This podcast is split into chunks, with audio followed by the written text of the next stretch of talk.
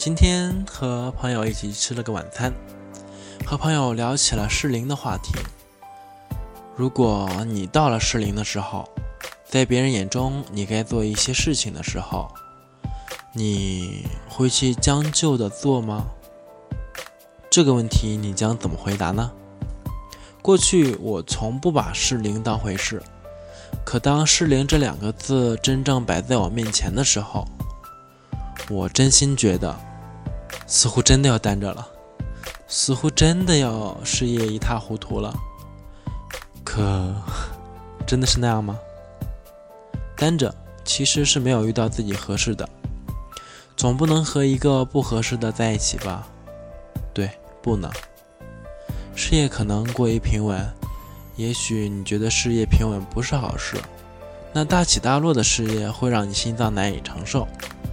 顺其自然多好。三十而立，只是给你打气，并不是评判一个人的成功与否。立，指的是担当，对，就是拥有一颗担当的心。如果你连担当都做不到，那就不要谈什么三十而立了。现在我就来举两个例子，一个是适龄结婚，一个是适龄创业。小 A 到了适龄结婚的时候。结果仓促和一个女孩结婚，前面的时间平平如水，后面的日子依旧擦不出什么火花，最后还是离婚了。所以适龄结婚完全就是被人下赌注，赌赢了可能会是一辈子，但赌赢了真的会幸福吗？赌输了可能又离婚了，难怪离婚率这么高。与其适龄结婚，不如到了适合的时候再做打算。到了适合的时候，遇到合适的人，为什么不呢？小 B 到了适龄创业的时候，结果仓促准备了一家餐饮店，前面的时间经营不善，后面的时间依旧状况连连，最后还是倒闭了，赔得一无所有。所以适龄创业，完全就是让那些不懂游泳的人下海经商。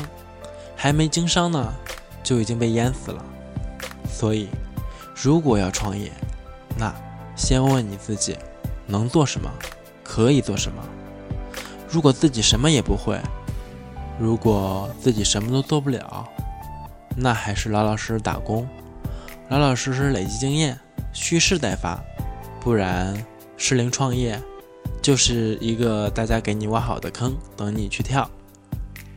当然，我这里只举了适龄结婚和适龄创业的例子。嗯，适龄结婚和适龄创业，但其实只要大多数人在某个年龄都做了某件事，那就是到了这件事的适龄时刻。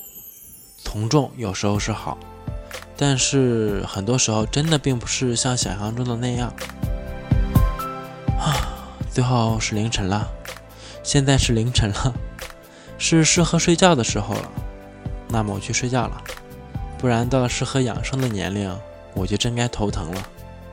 嗯，我的小伙伴们，晚安。